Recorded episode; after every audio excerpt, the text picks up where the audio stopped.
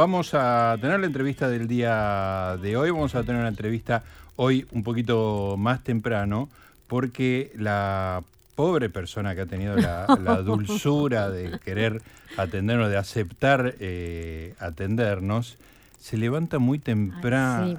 Pobrecita, porque eh, hace em, la primera mañana en Mitre, y la primera mañana, que es una de las cosas más horribles que le puede pasar a un ser humano, eh, y nunca arranqué a las seis, siempre arranqué a las siete.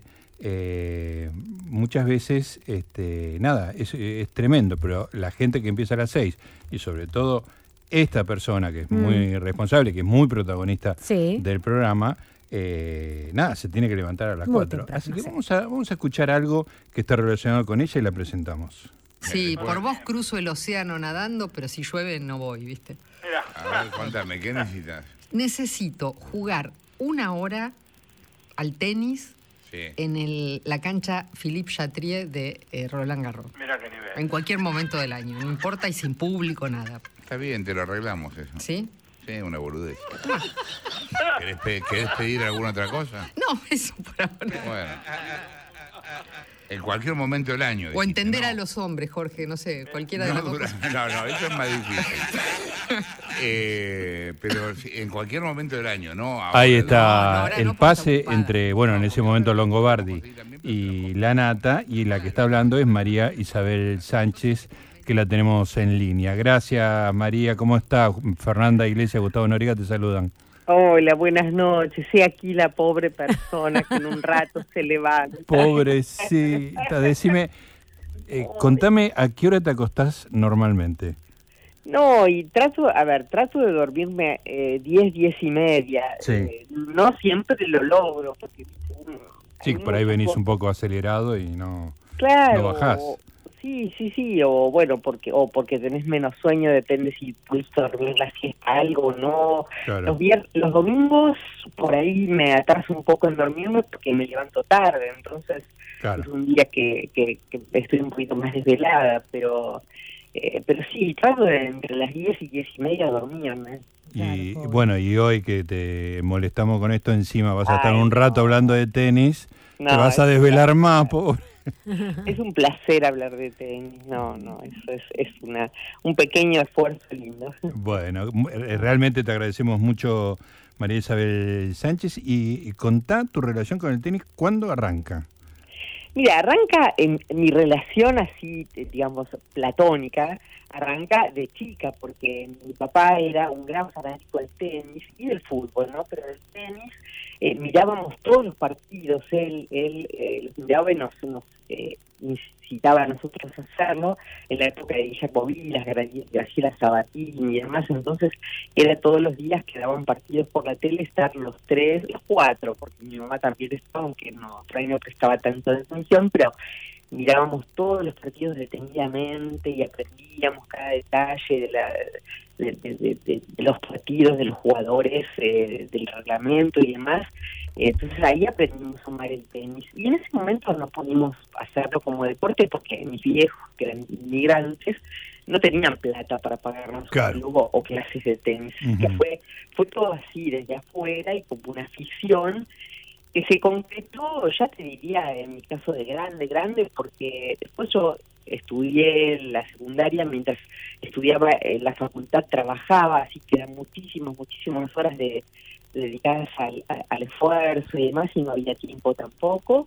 Y te, diría recién cuando empecé a trabajar, y cuando empecé a trabajar, y un poquito más adelante, cuando el trabajo ya me daba algunas horas de, de, esparcimiento y de tiempo libre, ahí, ahí cuando me lo pude empezar a pagar yo, empecé a poder eh, practicarlo cada tanto y tomar algunas clases y demás. Así que eh, digamos que ese, ese fanatismo se convirtió también en una pequeña práctica así humilde, digamos, este eh, muy, muy de amateur, por supuesto, siempre, y, bueno, y a medida que pude ir jugándolo y amándolo más y gustándome más, entonces me, empezaron a dar ganas de esto, ¿no? De poder algún día viajar a, a, ver un gran slam, por eso... eso Espectacular. Ah, pero vos no, querés verlo, querés jugar en la cancha. no, no, quiero verlo, pero si no puedo verlo o si puedo verlo, además me encantaría entrar a esas canchas legendarias, históricas, maravillosas, poder pisarlas alguna vez y bueno, jugar un poquito. Pero vos viajaste, María, me acuerdo que viajaste al Reino Unido, hiciste unos viajes, ¿nunca fuiste, por ejemplo, a Wimbledon? no. ¿No fuiste? No, ah. no. no, nunca pude ir, o sea, nunca se concretó de poder ir, porque bueno, siempre los viajes se daban en, contextos de cosas armadas o armadas con amigos o con personas que por ahí no les interesaba lo mm. mismo, entonces nunca me pude desviar, digamos, de esos viajes a, a, poder hacerlo, ¿no? A visitarlas, pero, pero la verdad es que como cada vez me estoy juntando con más personas que, que, les, les gusta el tenis, que les encanta, eh, creo que en algún momento con algún grupo de esos voy a poder hacerlo. Así que no pierdo la esperanza y no, y seguro que no voy a morir si ido a ver un gran slam. No, Un partido, Escúchame, bueno, María, sos eh, conocida entre la gente que juega al tenis, de, los periodistas, que yo, porque yo estuve preguntando y, enseguida te nombraron a vos. Del 1 al 10, ¿cuán buena sos jugando? No, no, no, no, no. Soy mala, mala, pero tengo mucho entusiasmo. no, no me dijeron que eras mala, me, dijeron que jugabas, o sea. Ah, bueno, juego, juego, pero no, pero medio pelo. Eh, no, pero sí tomo muchas clases, ¿eh? porque aún cuando soy grande eh, quiero mejorar, eh, no me conformo con lo que sé solamente para divertirme. también sé que no voy a poder llegar, nunca voy a llegar a, jugar un torneo de, este, importante, ni siquiera de veteranos, pero sí quiero jugar cada vez mejor y entonces tomo clases, tomo clases y tomo clases y juego, esto juego todos los días al tenis. ¿Todos los días? Todos los días. Ah, espectacular. ¿Cómo, cómo, digo, no, no quiero entrar en detalles de, tu vida privada, pero digo, ¿a qué hora, qué, dónde lo haces? Claro, porque trabajas mucho. Claro. Claro, yo juego en el Buenos Aires Lawn Tennis. Ajá.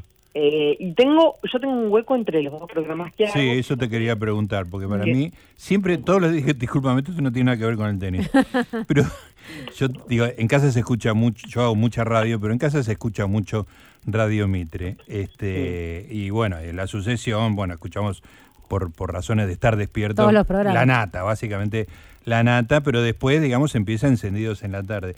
Y siempre me pregunto, ¿qué hará María entre las 10 de la mañana y las 2 de la tarde? ¿Qué? Porque Juega al tenis. ¿Juegas al tenis? no. Exactamente. ¿En serio? ah, buenísimo. mira, no sabes que se me resuelven varias cosas a la vez. sí, sí, sí. Eh, no, mira, te digo la, verdad, pre-pandemia, además de jugar, repartía un poco entre jugar al tenis, estudiaba inglés otros días y otros días estudiaba eh, decoración o pintura, que es otro de mis hobbies.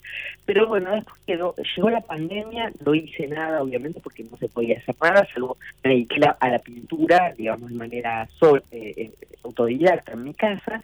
Pero cuando arrancó otra vez el deporte al aire libre, como todos estaban, estábamos ávidos por estar afuera, concentré todo todo en el tenis. Y, mm, aparte como que a todo el mundo nos pareció una injusticia que no se pudiera jugar al tenis. Sí, porque no había ni contacto físico. Nada, no había era un deporte que no había ningún cero riesgo de contagiarse de nada. Volvimos con todo, ¿no? Así a jugar a mansalva. Y entonces ahí empecé a jugar todos los días, todos, todos. Excepto el lunes, que está el club cerrado. Sí juego todos los días, a media mañana, y los sábados y domingos juego a la mañana y a la tarde. ah, pero es espectacular, María, la, cantidad de horas que le dedicas al tenis. Sí, sí, sí, es impresionante. Casi las mismas que haces radio.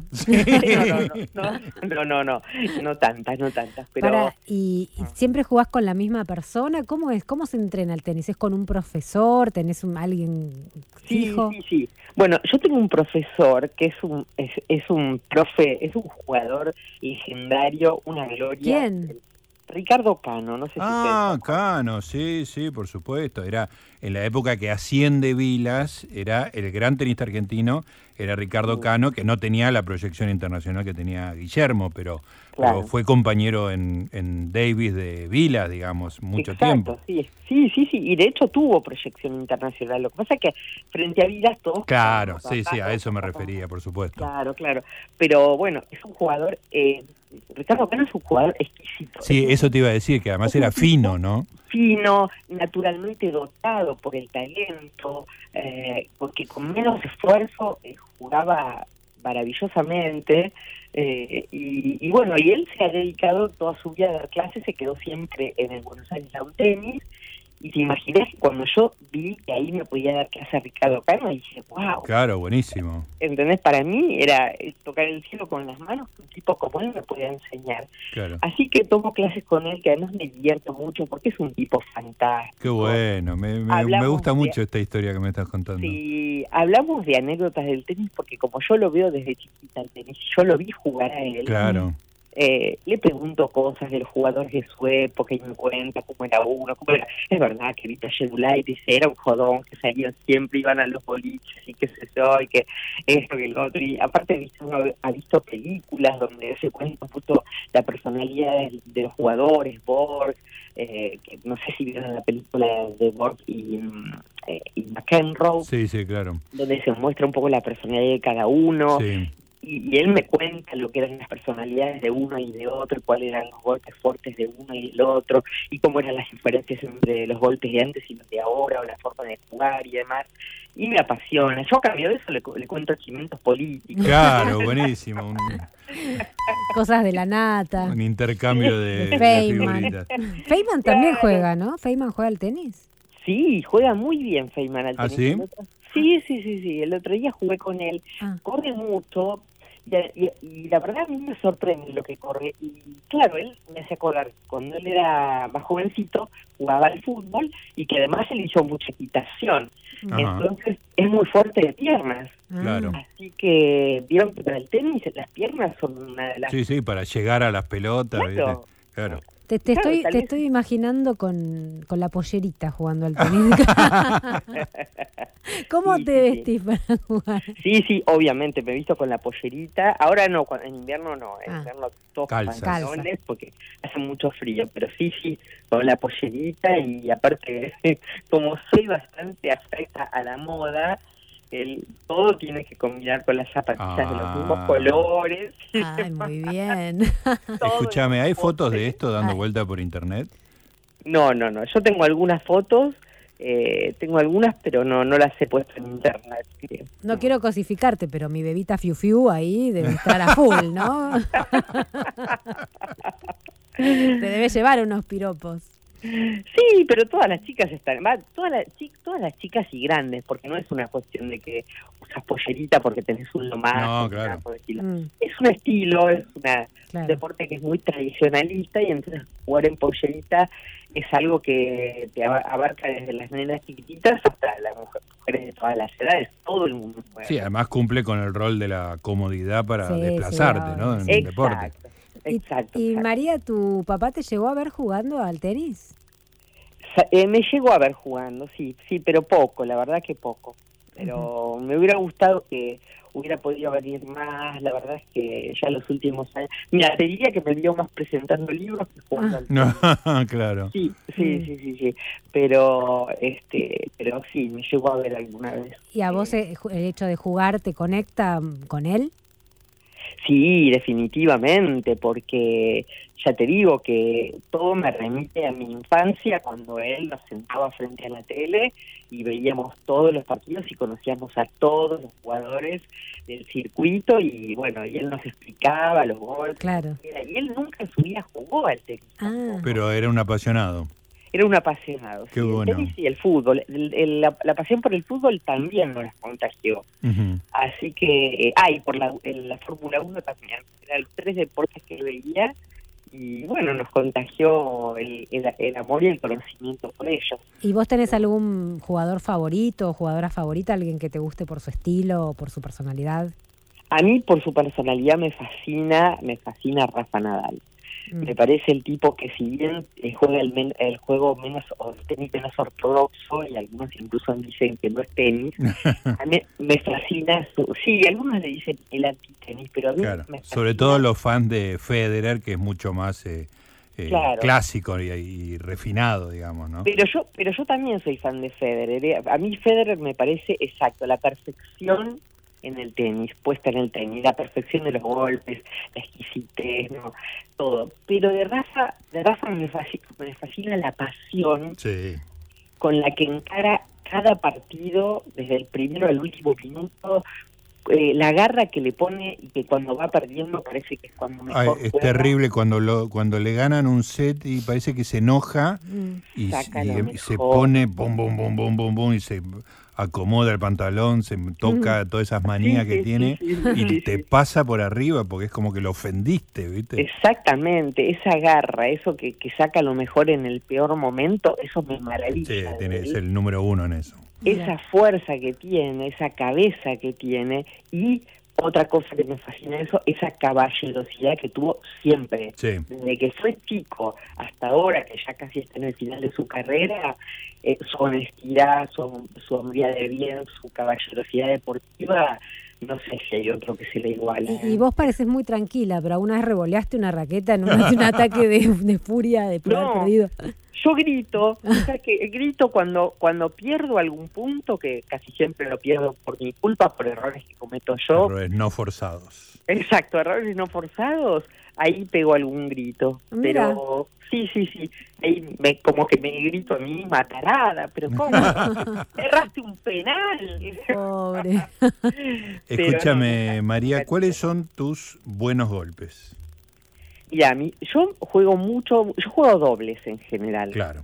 Y juego mucho en la red. Vas a la red, tenés buenos reflejos. Sí, sí, me gusta mucho la red y me va bastante bien en la red y el revés también es otro de los golpes que ah, mejor, mejor juego. Sí, sí, sí. Qué difícil eso para mí, pienso yo.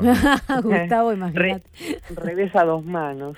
Agarrás la, con, con, la raqueta con las dos manos para... Revés a dos manos, sí, sí. sí, ah. ¿Te miraste, te grabás videos y te mirás jugando? No me grabo, pero es recontra difícil grabarse. Tenés que tener una persona que te grabe. Claro. No es poner el teléfono en un en una silla y no ah, agarra nada, claro. No agarra, Tienes que tener una perspectiva. Pero el otro día vi que un amigo de mi profe estaba con un dron en el club. Y ah. le digo, ¿qué estás haciendo? Me dice, estoy grabando eh, una de las clases de fulano de tal. Ay, le digo, algún día quiero que me grabes mi clase. Claro. Es una forma linda de que voy a jugar, porque aparte está bueno verse jugar. Claro. Porque es una manera, una buena manera de corregir tus errores. Totalmente. sí, sí, la mirada la mirada que uno tiene sobre los demás, uno no la tiene sobre sí mismo, digamos. ¿no? Es muy importante verse cómo uno practica un deporte para, para mejorar. Yo, yo jugaba fútbol, este, claro, hace muchos años, entonces no había cámaras no había teléfono, no había nada. Entonces nunca me vi jugar. Este, es como una, una, deuda que tengo con la vida, que nunca me vi jugar al fútbol. Ah, mira. Te vamos a armar un, para tu cumpleaños. un dron. Ahora que no me puedo ni mover, ¿viste? A veces a veces el profe me imita, pero me imita medio ridiculizándome. Para marcar terrores, seguro, ¿no? Digo, ay, no me digas que yo juego así, por Dios, qué vergüenza. Entonces empiezo a poner el, foco en, jugar mejor que claro. claro. Pero sí es bueno verse. Está bien, está bien. Escúchame, María, ¿y ves eh, tenis femenino? Sí, sí, sí, también veo, sí. Veo, mira, yo veo muchísimo tenis, muchísimo. Te digo que veo casi todos los partidos. Tengo una aplicación en el iPad eh, que se llama Tenis TV, que pasan todos los partidos. Ah, o sea que no, no dependés de las transmisiones de los canales, digamos. Claro, claro, porque los canales te transmiten de pronto los, los, los Grand Slam o los torneos importantes solamente. En cambio, ese, esa aplicación se transmite todos los torneos, de todo. Entonces miro todos, absolutamente todos y, bueno, a veces que ni, miro televisión, ni series, ni películas, por ejemplo, las dos semanas de Roland Garros, yo he tenido todos los partidos. Qué bueno. Que además son partidos largos, ¿no? Pues un partido de horas y horas. Y lo que tiene es que como eh, vos los podés ver después de que hayan sido jugados, eh, los podés ver en cualquier momento del día. Ah, claro. los horarios, pero entonces, María, ¿podría ser eh, periodista de tenis? Sí, tranquilamente. tranquilamente podría ser periodista, sí. ¿Viste como Dani Miche que se la pasa viajando? Claro. Espectacular el curro ese. yo no me la podría pasar viajando porque tengo otro. No, pero renuncias a ese y te vas a recorrer el mundo. viendo tenis, escuchate, arregle la vida, listo. Me encantaría porque, mira, hasta algunas transmisiones las veo en inglés porque algunas que son de directamente de ESPN en inglés, claro. eh, directamente ya las veo en inglés. Claro. eh, porque, bueno, no, no todas tienen los, los relatores argentinos.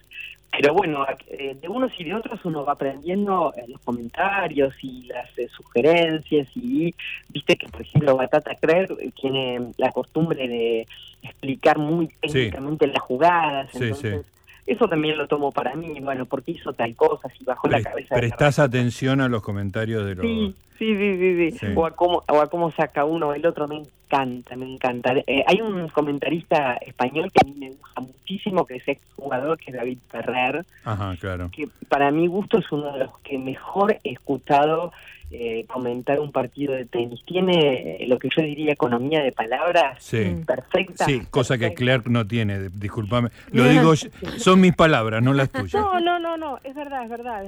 Eh, David Ferrer, si algún día pueden, presten atención, está obviamente en todos los partidos, pero cuando está, tiene la, economía de palabras perfecta. Ah, bien lo que hay que decir no le sobra ni le falta una palabra y además lo dice con ese acento que tiene maravilloso. Sí, encima de eso le da, le da un plus. Claro, claro, porque después, y además de ser un jugador muy reciente, ¿no? Muy nuevo, claro. porque es el poquito que dejó. Dejó hace poco, claro. Claro, y Feliciano López también es muy buen comentarista, pero ya habla demasiado. Demasiado, demasiado, no para, no para, no para, no para. Claro.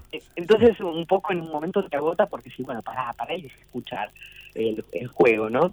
Pero David Ferrer, si pueden, prestenle atención, para mí es el, comentarista perfecto. Me interesa. Nosotros acá estamos escuchando una canción eh, que se llama Loco por el tenis, ¿la conoces? Mm.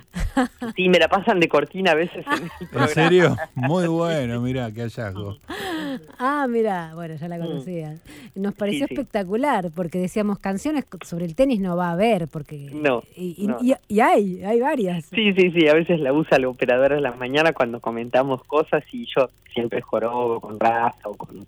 A veces lo hemos entrevistado en el programa al tío, al tío eh, de Rafa Nadal. Claro. Nadal. Sí, sí y le ponemos la cortina y demás. Ah, mira, mira. Bueno, hasta, la canción conocías, María. Y bueno, y Gabriela Sabatini, que es medio amigota de Rolo y mía. Ah, ah qué bueno. Es eso, una crack. Eso es lo que más envidia me da en el mundo, alguien que sea amigo de Gaby ¿Sos amiga de Gaby Sabatini? Sí, es lo máximo. Pero aparte, vos no, ustedes no saben lo que es Gaby. Gaby eh, viene, vive, vive en Suiza. Eh, cada tanto viene a la Argentina y siempre nos escucha en Radio Mitre. Y de hecho, la, hemos sacado al aire a la radio y la hicimos participar de un juego que íbamos a hacer un torneo interno en la radio y que ella iba a ser mi coach y es amiga mía y de Rolo. Qué lindo. Y una vez me la encontré el año pasado en el Buenos Aires Down Tennis, ella estaba entrenando en la cancha 1 del Buenos Aires con un amigo de ella que se llama Riverita, que también fue, creo que es Parring de Vilas. Ajá y estaban jugando ahí y yo estaba eh, con Ricardo Cano y me iba de la clase y me acerqué a saludarla. Ay, qué emoción. Mm. Bueno, y la saludé y me dice, ¿no querés pelotear? Ay, no, me muero, me muero. Te estaba por preguntar eso, me muero. Y yo digo, ay, no, me, me da vergüenza. Y me dice, dale, dale, María, ponete, ponete del otro lado. Ay, voy a llorar. Gustavo es muy fanático de Gabriela Sabatini. La amo como me parece la mejor persona de la Argentina. Sí. Es grandiosa, es grandiosa, chicos. Sí. Bueno, y yo dije, ay, yo no me puedo perder esto. No, una, una vez en mi vida va a suceder y entonces me puse del otro lado de la cancha uno a pelotear con ella y todo el mundo en el club se mandaba mensajitos, María está peloteando con en la cancha uno. El momento más alto de mi vida sería No, tal Hablale de Gustavo a Gabriela, por favor. no, esas cosas que, que vos decís, esta profesión maravillosa, no te da mucho. Claro, claro, pero, pero esto. momentos inolvidables. Sí, contactarte con gente distinta, especial, superior, ¿no? Claro, y también me tocó una situación parecida con Guillermo Vilas hace unos años. Ah, mira todavía estaba por acá, por la Argentina, eh, también me invitaron a una clínica con él y terminé piloteando con él en la cancha central del Buenos Aires en tenis. O sea que peloteaste con Viles y con Sabatini. Ya está. Sí, sí, sí, Ah, bueno. Ahora, para antes de morir, me falta con Rafa Nadal. Ahí está. Que vieron que va a venir a la Argentina en noviembre a una exhibición. Hace una exhibición. Bueno, eh, ahí, ya estás trabajando en eso, me imagino. No, sí, sí, tu objetivo inmediato, me eh, parece. Total. Eh, ya llegar a eso sería el lo máximo. Espectacular. con, con Nadal y después morir. Está muy bien. Bueno, María, no, eh, la verdad que es un placer hablar con vos y tu pasión nos parece sensacional Y, fue muy, muy placentero tener esta charla, pero no dejo de pensar que en un ratito te, te despertás, así que te dejamos en libertad y te agradecemos muchísimo. Bueno, chicos, un placer enorme. Gracias por dedicarse a eso, a esto que nos apasiona y, bueno, y, por, ser mis colegas también, ¿no? Bueno, gracias, María, un beso. grande. Un beso enorme para ustedes. Chao, chao, buenas noches. Ahí estaba entonces María Isabel Sánchez.